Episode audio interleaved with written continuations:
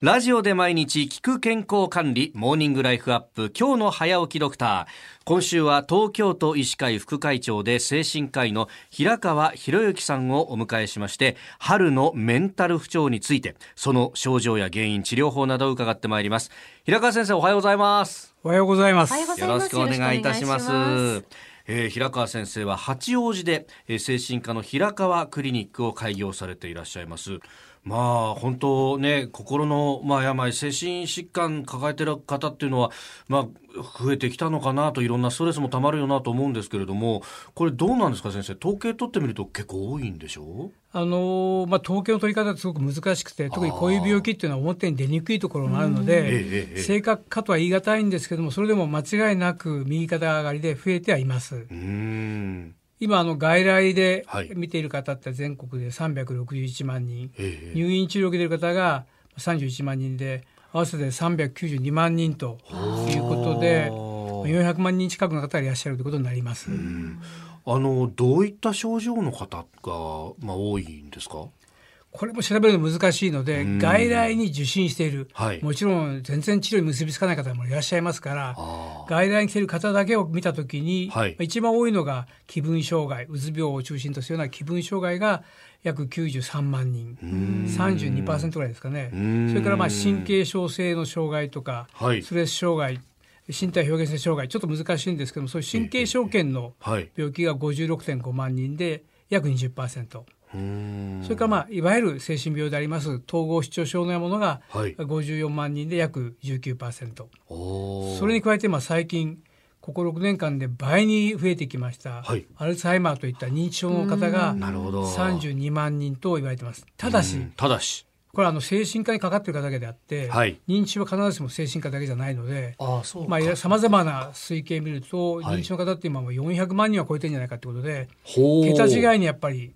多い病気になるかもしれない。精神科の中で。はい。でまあこの時期生活もいろいろ変わるじゃないですか。なんかやっぱりストレスかかるなっていうふうにも思っちゃうんですけど春っていうのはやっぱり不調を訴える方って多いもんなんですか？そうですね。春はあの卒業とかですね、はい、入学、ええ、あるいは進級とか入社とかさまざまなことありますよね。また会社で言えば移動があったりとか。はいまあ、そういう、まあ、人生のなんて言いますかね、えまあ、イベントライフイベントが結構多い時期なので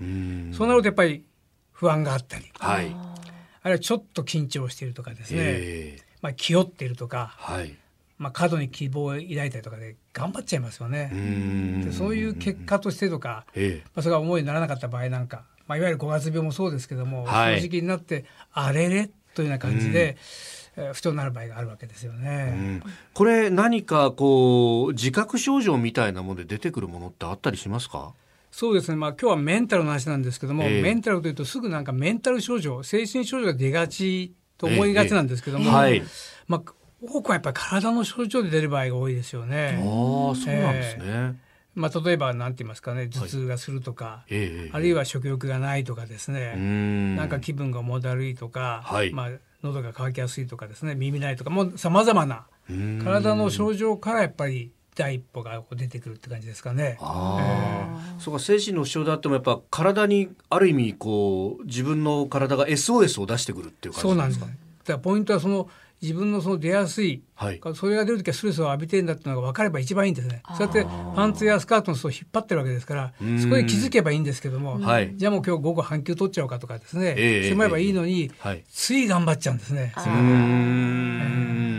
そういう時ほどいや俺もうちょっと頑張んなきゃってまあ、日本人って結構そう責任感ある人は特にね 特にまあお国柄ですかね、えー、まあ古いこと飯奉公じゃないけども、はい、まあ給料以上働くことはないと思うんですけども踏ん張っちゃうんですね。うんさあ、あの、これから先1週間ですね、まあ、いろいろと心の病についてもいろいろ伺っていきますが、明日は増加傾向にあるうつ病について、え具体的にどんな症状か、で、周りが気づいてあげられる方法っていうのがあるのかどうかなど伺っていこうと思います。えー、八王子の精神科平川クリニック院長の平川博之さんをお招きしております。先生、明日もよろしくお願いします。はい、よろしくお願いします。失礼しました。恐れ入ります。